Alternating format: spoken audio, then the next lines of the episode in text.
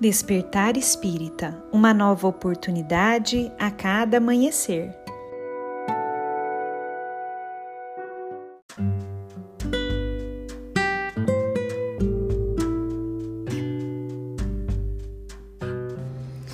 Sejam muito bem-vindos, amigos queridos, para mais um Despertar Espírita. Aqui quem fala é a Lívia e hoje eu trouxe para nossa reflexão um texto de Meimei, psicografado por Chico Xavier e que foi publicado em um livro chamado Palavras do Coração. Esse texto se chama Bastar-nos-á e nele Meimei nos diz o seguinte: Quanto mais conheces, mais te vês, e quanto mais nos vemos, com mais amplitude conseguimos enxergar os outros. Se já alcançaste semelhantes áreas de discernimento, considera as incompreensões das quais te reconheças objeto, através das lentes interiores que te conferem mais alta visão espiritual. Diante de alguém que porventura te fira, recorda as provas que atravessaste, os empeços vencidos, as ilusões superadas e as amarguras que já entregaste ao arquivo da memória com a recomendação de paz e esquecimento.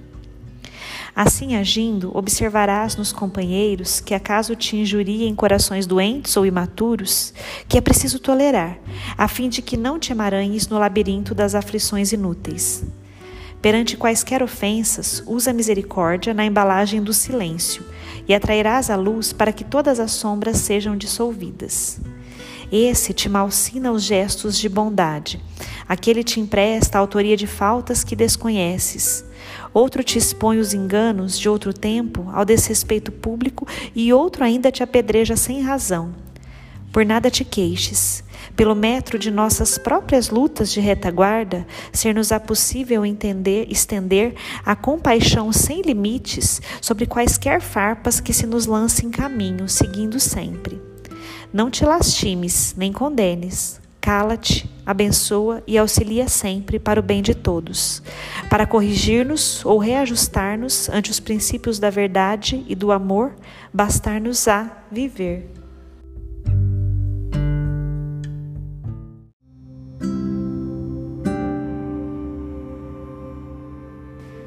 Que nós possamos, através do autoconhecimento, entender também a dificuldade daqueles que estão ao nosso redor, fazendo assim brotar do nosso coração, através dessa busca incessante do eu, que nos leva a entender o outro, fazendo com que nasça então a misericórdia em nosso coração, para que possamos ser mais proativos na vivência do amor e da caridade. Busquemos o bem e lembremos que para as nossas dificuldades, um dia após o outro trará o ensinamento necessário, assim como também para os nossos irmãos ao nosso redor. Um grande abraço a todos e nos encontramos na próxima reflexão.